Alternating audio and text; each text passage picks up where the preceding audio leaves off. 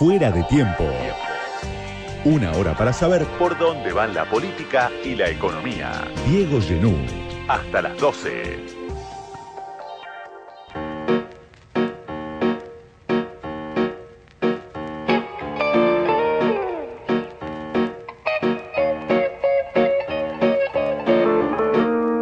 Gabriel Bomaro es autor de una serie de libros muy importantes que analizan los últimos años de la política. El primero es Mundo Pro en coautoría con otros dos autores, con Sergio Morresi y con Alejandro Velotti. El segundo es un libro que me gustó muchísimo, eh, La larga marcha de Cambiemos. Y ahora acaba de publicar con Mariana Gené, que ya estuvo invitada en este programa, El sueño intacto de la centro derecha. Gabriel, gracias por venir esta noche fuera de tiempo. ¿Cómo estás? Un placer como siempre. Para mí también. Bueno, doctor en sociología, investigador del CONICET, profesor de la Escuela IDAES de la UNSAM. Y además con esta particularidad que se mete con la política, que se mete con las expresiones, las expresiones de, de la centro derecha, de la derecha, de lo que fue el macrismo, que lo viene estudiando, entrevistando a muchos de los protagonistas, haciendo un análisis también desde la academia, súper interesante. Y estamos ya en carrera hacia las PASO, ¿no? Por un lado, lo que comentaba un poco en el editorial, cómo se conformó Unión por la Patria con la candidatura de masa. Por el otro lado, es interesante esta interna que muchos dicen competitiva, ¿no? La reta Bullrich. Y lo primero que te quiero preguntar es, vos conocés a los dirigentes del PRO, los venís entrevistando hace mucho, a los de Juntos. ¿En qué clima dirías que llegan envueltos a esta instancia de las pasos presidenciales? ¿Cómo es el clima que se respira cuando hablas con ellos, cuando los ves también actuar? Eh, ¿Qué tiene de diferente al de 2019, por ejemplo, al de 2015, este clima que hoy gobierna un poco la, la escena de Juntos? Bueno, si tuviera que elegir una palabra diría áspero, si me dieras dos diría áspero y denso. Sí. Eh, nunca elegiría amistoso, nunca elegiría convivial o, o, cualquiera de esas cosas, digamos, nunca elegiría cordial.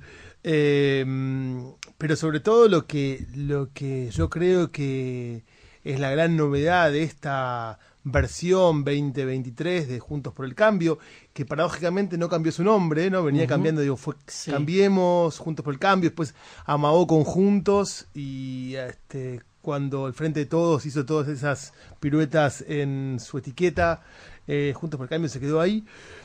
Eh, lo cual algo dice, no tengo muy claro qué, pero algo dice, digamos, respecto de, digamos, también de, la de la mm, eh, estática o de cierta dificultad también para la imaginación política dentro, pues siempre la idea era, bueno, el naming era una parte de ese laboratorio político que, que implicaba el PRO, donde ideaban, donde hacían experimentos o experiencias respecto de qué sentían que la sociedad demandaba, siempre con esta conexión. Sí. Hoy en día, Juntos por el Cambio, parece estar más enfrascado en sus luchas internas, ¿no? Está como muy preocupado, muy ocupado por lo que sucede adentro del espacio, adentro de la coalición. Y yo te diría que hay dos cosas principales. Una primera entonces es esto, es eh, la centralidad que tiene el conflicto interno, que nunca lo tuvo tanto. Digamos, nunca fue. Alguien me dijo un nivel de violencia inédito eh, hacia adentro, ¿no? Exactamente, yo diría sobre todo en el PRO, que es el partido que, digamos, después todo marca el ritmo, marca el pulso de la coalición, pero también ahora el radicalismo está quizás más acostumbrado porque funciona hace mucho como una confederación de liderazgos provinciales, subnacionales, con lo cual hay ahí menos novedad, pero en todo caso, y hay también una larga tradición de interna Sí. eh, tensa y áspera, pero en todos los casos yo creo que hay, hay eso, una primer, un primer tema que es una interna muy tensa, muy dura, en la que se juega mucho eh, y que da cuenta de niveles de eh, tensión y de, mm, eh, digamos, eh, conflictividad interna que no existían hasta ahora. Una segunda cuestión que, que tiene que ver con que esta interna tensa se da en un momento donde el centro político justamente desaparece. Macri ya no es el centro político. Tenés en el PRO una lucha claramente por la sucesión, por quién se queda con el liderazgo del partido.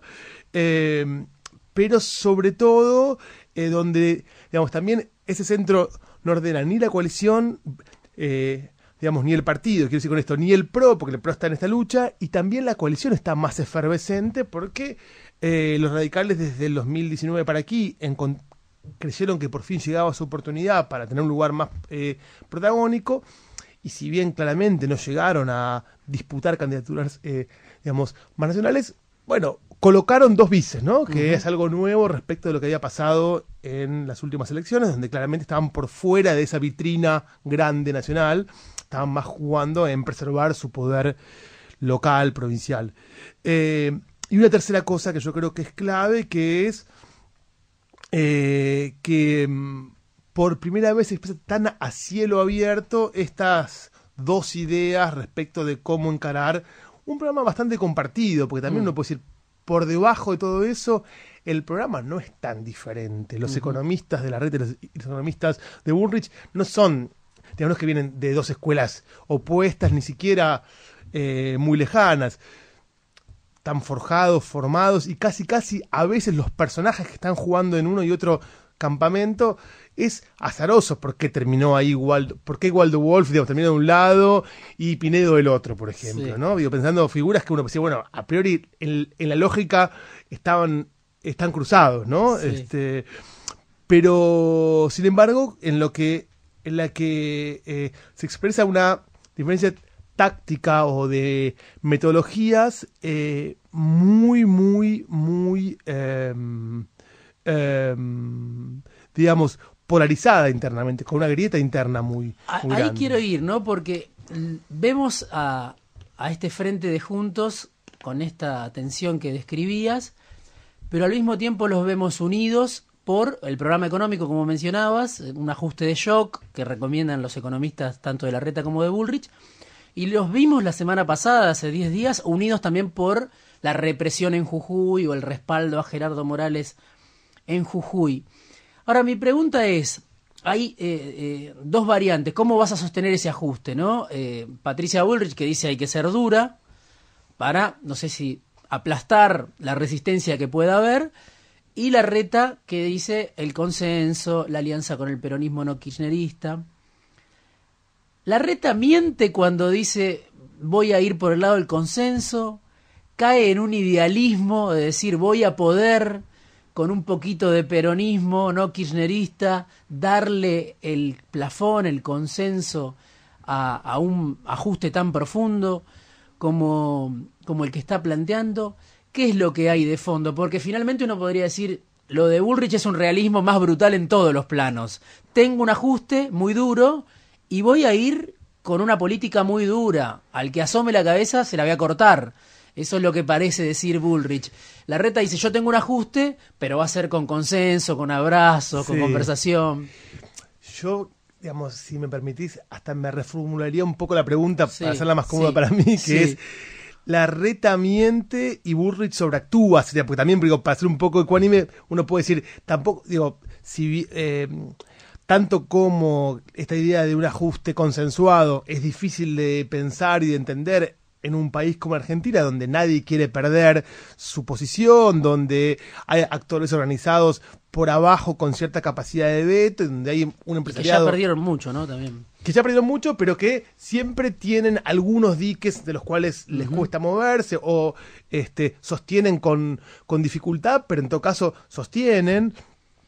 Eh, y también un empresariado muy descoordinado, pero también con capacidad de mover, tocar botones o no tocarlos, o guardar cosas en, digamos, en lugares eh, para no mover la economía, que digamos, también juegan, juegan este, su juego. Entonces, uno puede decir, eh, digamos, la idea de un ajuste consensuado y hay que ver cómo se construye eso, si no hay también esa mezcla de palo con zanahorias que todo, todo ajuste exitoso tuvo siempre Argentina y toda política pro mercado tuvo en Argentina.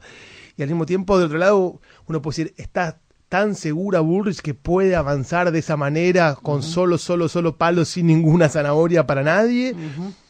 Tampoco lo tengo tan claro. Yo creo que ahí este, son, son, dos, son dos lecturas finalmente que en el PRO convivían desde su inicio y en el radicalismo yo creo que por naturaleza estaban más del lado eh, digamos, consensual, pero bueno, hoy en día las cartas se reparten de un modo diferente, pero ¿qué es la idea de qué hacer? Bueno, puede decir con los actores reales de la política argentina y de la política de la, de la sociedad y de la economía argentina, digamos, ¿cuánto hay? que es una pregunta que no es solamente el PRO, que no es solamente de Juntos por el Cambio, que es una pregunta que tiene esta em, estancada economía política, digamos, del país, que es eh, la salida por izquierda, por derecha, para decirlo muy rápidamente, es una salida con los actores existentes o barriendo los actores que existen, digamos, ¿no? Están las posiciones, bueno, hay que negociar con los que están, porque son los que van a estar siempre, ¿no? los poderes permanentes de la Argentina, o la idea es, si no barres con los poderes permanentes, no podés hacer nada. Yo creo que ahí hay, hay como esa lectura diferente en ambos eh, espacios o subespacios dentro de... Venimos ¿no? en una discusión donde se habla de Bullrich, por un lado gobernando la coyuntura, como creo que pasó durante todo el gobierno del ex Frente de Todos, donde los, los halcones le ganaban en el día a día la disputa eh, política a las supuestas palomas, y la reta a último momento intenta hacer entrar por la ventana a Schiaretti, a Randazo, a Ocio, bueno, a esa dirigencia del peronismo no kirchnerista. ¿Cómo, cómo interpretas ese intento de última hora y, en qué medida está ligado a este escenario donde se supone que Bullrich está ganando? ¿Lo ves como una jugada desesperada? ¿Lo ves como algo que eh, la reta venía trabajando hace tiempo y podría haber eh, funcionado en otra circunstancia? ¿Qué, ¿Qué ves de ese último, de ese momento final, ¿no? Donde la reta intenta dar un golpe que, no le salió, ¿no? Yo creo que en la reta, viste, así como intentamos pensar, digamos, en espejo o de un modo relacional, este, las irresponsabilidades, los límites o lo que, o las em, verdades a medias de ambas eh, posiciones, también respecto de lo que uno puede llamar em, su mirada sobre, sobre lo que está en juego en términos políticos también es un poco diferente. Yo creo que la reta desde el día 1, desde el 11 de diciembre del 2019, cuando dijo, bueno, esta es la mía, este es mi momento, me toca a mí, empezó o radicalizó una política de reparto de poder por abajo. Eh, que en la ciudad de Buenos Aires funciona más o menos bien, con una hegemonía clara del PRO y con la promesa permanente hacia el, hacia el radicalismo de la ciudad de que le van a dar un espacio alguna vez. Bueno, este, que digamos, hasta ahora no funcionaba. Eh, pero en la que siempre estaba la idea de que el PRO dominaba eso. Digamos, no olvidemos que la ciudad es el bastión del PRO, la caja del PRO, el lugar donde nació, donde eh, consigue músculo, militantes, todo lo que, lo que pudo crear como partido y lo que le dio resiliencia en el tiempo está en parte en esa ciudad de Buenos Aires. Y de repente la reta dice, bueno, eso no importa tanto, digamos, eh, importan los nombres, eh, más o menos, puede ser Lustó, puede ser Quiró, puede ser este, lo otro, y, él pensándose como presentándose hacia la cuestión nacional sin importar un poco eso. Y ahí dijo, ojo, ojo, digo, y Macri fue el que lo dijo primero, dijo, ojo, porque, digamos, la ciudad es nuestro lugar, de ahí salimos, hay que guardar, hay un bien que preservar, y yo creo que eso Bullrich por debilidad, por lo que sea, como que lo leyó un poco más claramente, lo leyó con cierta eh, nitidez y dijo no podemos perder la ciudad y hasta, hasta lo dijo varias veces. Y creo que hay algo parecido con el espacio. Hay una idea en, en la reta que se fue consolidando, que es yo dentro del espacio soy cada vez más menos atractivo en la medida en que amplío la torta bueno, tengo más chances de disputar a ese núcleo duro que no me quiere, al que no seduzco, y sobre todo cuando creció la posición de Bullrich, que claramente se volvió mucho más atractiva para el votante del PRO y para el votante radical también, porque yo creo que en la ciudad de Buenos Aires em, la simbiosis de ambos votantes es cada vez mayor. Sí, y lo de Bullrich, ¿cómo lo interpretás? ¿no? Porque vos decías, estas dos líneas, llamadas hoy halcones y palomas, están desde, desde el comienzo, pero Bullrich es una recién llegada, uno podría decir, es la última que llegó, eh, es un cuerpo extraño, digamos, a, a la cultura esa de la que nace el macrismo, es una variante extrema de algo que ya existía, es la continuidad de Macri, es la sucesora de Macri por otros medios, ¿no? Porque muchos cuando uno habla con gente ligada a Burrich te dicen también, ojo, que Patricia si lo tiene que liquidar, a Mauricio lo va a liquidar, ¿no? O sea, esa mm. amenaza que dejan trascender por, por lo bajo.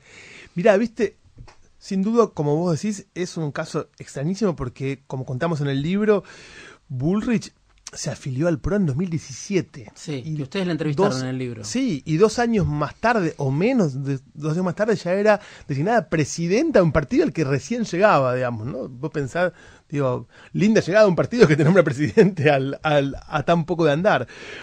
Claramente en un contexto en el que el cargo de presidente o presidenta era un cargo formal que no tenía ningún resorte de poder real y al que creo que en ese momento un poco llega Burrich porque nadie quería llegar, eso digamos, nos contaron muchos, incluido ella, eh, y eh, en parte con alguna cierta picardía de Macri de poner una figura que sabía que era muy trabajadora, muy, muy tenaz y con mucha voluntad para hacer un poquito de contrapeso a, lo que ya se venía, ya lo que se, lo, que ya se, digamos, se veía venir que era la reta eh, queriendo ser el sucesor de, Macri. Eh, entonces digo, dado esto, eh, Bullrich llega con una lectura muy clara y bastante parecida en ese punto a la de Macri, que es se acabaron los años de kirchnerismo de buenos modales, digamos, se acabaron los años de este, imposibilidad de avanzar y de imposibilidad de decir, digamos, de eh, mostrar públicamente una oferta más nítidamente de centro derecha o hasta de derecha. Eh, y llegó el tiempo de eso, de dar a nuestro, eh, digamos, electorado que se acaba de movilizar, como se movilizó en ese, esas marchas de agosto, octubre del 2019, darle una oferta programática nítida. ya, no, ya, ya se acabó la Argentina de si decimos lo que pensamos no nos votan, digo, tenemos la dice hay que tener una identidad fuerte para oponerse a una identidad fuerte como es la del peronismo, Exactamente. ¿no? una identidad vergonzante. Y esa identidad fuerte es la identidad que uno puede llamar conservadora o de derecha o como la querramos llamar, este es eso en lo que está pensando ella, digo, mano dura, ajuste económico, antipiquetero y antiplanes, son el casi los los, los hilos, las las fibras íntimas del pensamiento de centro derecha en Argentina, también a nivel de los votantes. Eso, digamos, lo hemos estudiado y casi, casi lo que diferencia más a los votantes de uno y otro espacio son esas esas tres o cuatro cuestiones. No es el matrimonio igualitario, no es mm. ni siquiera el aborto, que es muy transversal, digo, son esas, digo, seguridad, cuestión distributiva, eh, planes impuestos, digamos, ¿no? Entonces, creo que ahí la lectura de Bullrich es una lectura bastante coincidente con Macri en esto y muy consecuente. tenemos que ir por acá, programa nítido, oposición nítida, eh, identidad conservadora, que era lo que ya empezó a construir Bullrich. Pensemos, hace poco veía esta serie, eh, digamos, de el 2001, donde, donde, donde reproducían la, disputa con Moyano. La disputa con Moyano. Y vos ves a esa Bullrich diciembre de 2001, o por ahí fue un poquito antes, noviembre, octubre, no sé cuándo fue, pero en todo caso, eh, en 2001 ya, Bullrich plantada frente a Moyano con un discurso que era un mix entre eh, digamos, la izquierda peronista y la derecha peronista. Era como algo, o sea, o la derecha, digamos, eh, digamos, eh, digamos, en sí misma, digo, era un discurso acusando a los sindicalistas de ser cómplices o por lo menos ser cómodos con la dictadura, y al mismo tiempo, digamos, con un discurso antisindical más propio de la derecha, digo, e-, ese mix que empezó ahí se fue profundizando con Aburgis, que fue después candidata con López Murphy, digamos, fue tomando un camino ideológico más claro, siempre ella, siempre del lado no peronista, siempre del lado más duro, de un discurso más confrontativo digamos, no es novedad.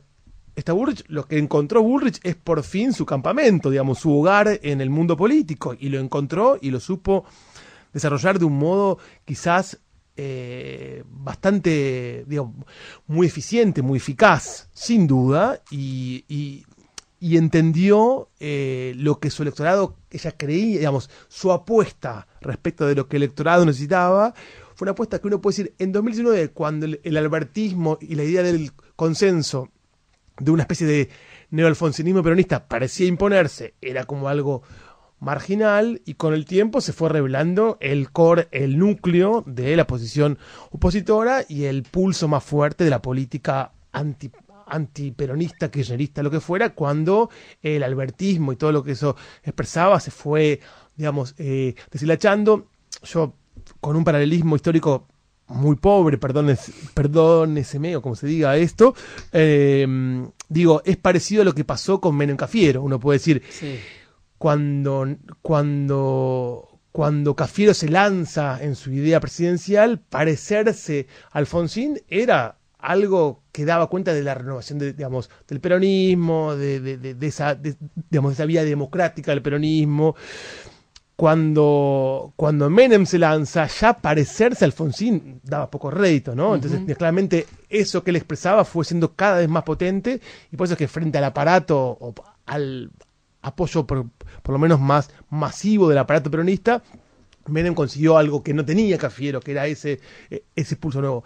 Quizás hay alguna, con todas las las, los, las comillas y los asteriscos del, del, caso, ¿hay alguna similitud en lo que pasó con la red con Bullrich? ¿Cómo impacta la candidatura de Massa en esa interna? Massa, la, Massa tan amigo de la reta, en la interna la reta Bullrich. Ahí sabes más vos, pero eh, sos el, el, el masólogo de esta mesa.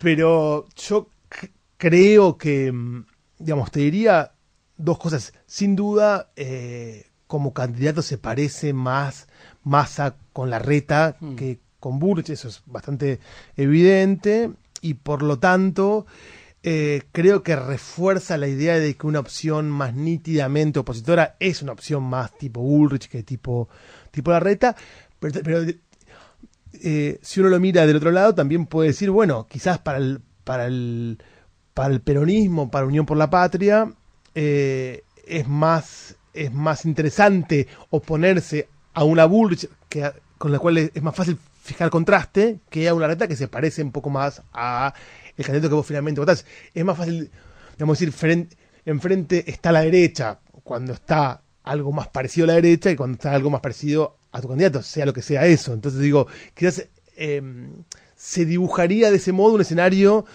de vuelta más parecido a la idea de dos coaliciones con, con cierto alineamiento ideológico programático que lo que por ahora parece que es un giro completo de todo el escenario político del centro para eh, digamos, la derecha, donde hay matices y, y, pequeñas eh, ¿Pensás, que, ¿Pensás que Bullrich logró conjurar la, amenaza que representaba ley para sus chances electorales, esto de que se dice, bueno, mi ley se desinfla porque los candidatos de las provincias no arrancan, que no son mi ley, pero digo, ¿hizo bien Bullrich, se movió bien frente a esa amenaza o, esa proximidad que tuvo ella con ley la termina ahora complicando y todavía representa un riesgo para ella en esta interna, lo que se pueda ir con ley?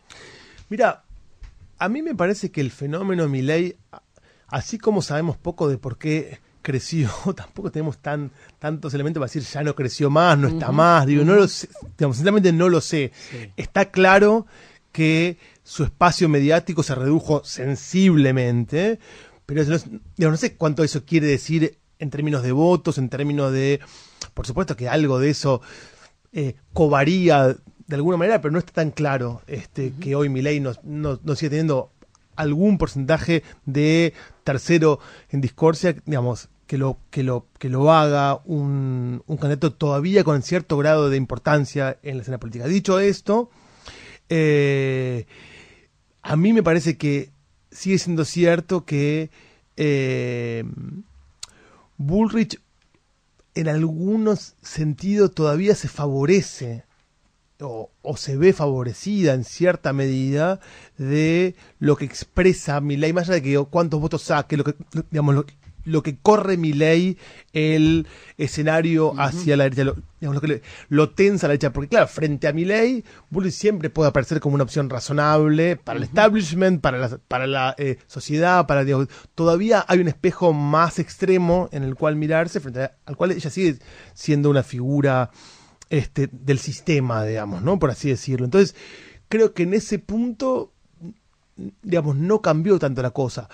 Yo quiero ver qué pasa en las pasos, quiero ver qué, qué- cuánto se expresa. Creo que estamos, así como muy rápido dijimos, se acabó el, bico- el el bicoalicionalismo, se acabó mi, o- mi ley, mi ley, mi ley, ahora estamos diciendo ya fue mi ley, digo, qué sé yo, viste, qué sé yo, digo, son, Sí. no sé cuánto hay de eso de microclimas, de, de, de- digamos, de los que miramos la política, pensamos la política, y cuánto hay de fenómeno social real. Eh, sobre todo porque el descontento, la desilusión que por ahí eh, eh, impulsó el fenómeno, digamos, de Milei sigue estando ahí. Yo no veo que eso haya digamos, terminado. Sí es cierto que las dos coaliciones se ordenaron, tienen un- una oferta más definida y hay una competencia interna que vuelve a atraer los faroles, digamos, ¿no? Pero bueno, más allá de eso, eh, hay que esperar todavía, creo. En el libro trabaja mucho eh, la relación y el malentendido de Macri con los empresarios que se suponían que eran, bueno, un aliado natural y hubo choques. Digo, con Macri corrido de la escena, ¿qué garantías pensás vos que le ofrecen la Reta y Bullrich a ese establishment, al Círculo Rojo, de que con ellos sí va a ser viable el experimento de la derecha en el poder, ¿no?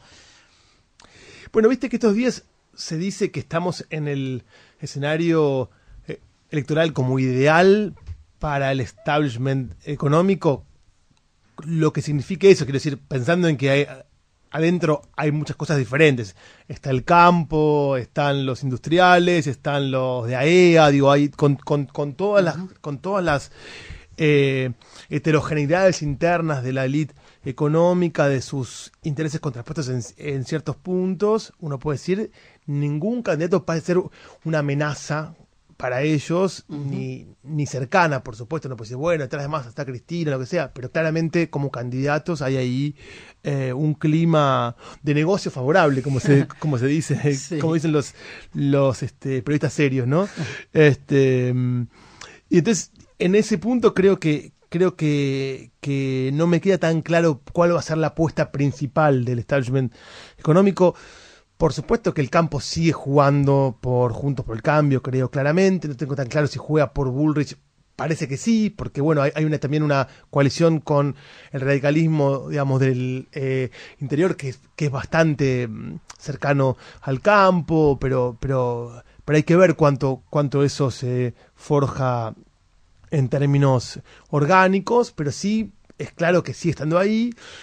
Yo no veo tan, tan claro que hoy los empresarios industriales, por ejemplo, vean con malos ojos la opción de masa. Me parece que todo lo contrario, que ciertos sectores, hasta del establishment este, antikirchnerista, vean con malos ojos la figura de masa.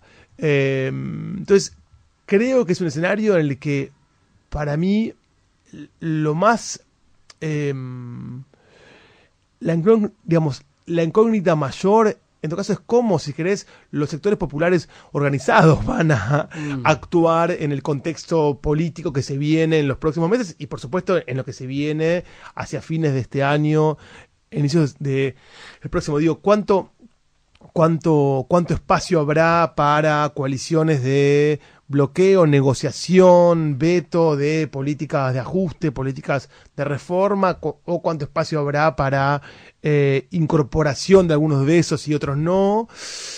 Eh, cuánto, digo, eh, con, una, con un escenario tan, tan, tan corrido en todo caso, al, al centro por lo menos, creo que eso es lo más, es lo, lo que más incógnita me da hoy en día. Por supuesto que los empresarios este, harán sus apuestas, pero creo que hoy en día son entre matices y por ahí con la idea de, como siempre, el peronismo parece dar a veces más seguridad, pero es cierto que también después de estos cuatro años de peronismo caótico no, no queda tan claro que el peronismo sea sí o sí garantía de orden, ¿no? Gabriel Omaro vino esta noche a charlar con nosotros afuera de tiempo, coautor con Mariana Gené del sueño intacto de la centro derecha y sus dilemas después de haber gobernado y fracasado, autor de Mundo Pro de la larga marcha de Cambiemos. Gracias, Gabriel, por Como venir esta noche a charlar un rato con nosotros. Un placer, gracias a ustedes. Fuera de tiempo, Diego Genú. Martes, 11 de la noche. Radio con Voz.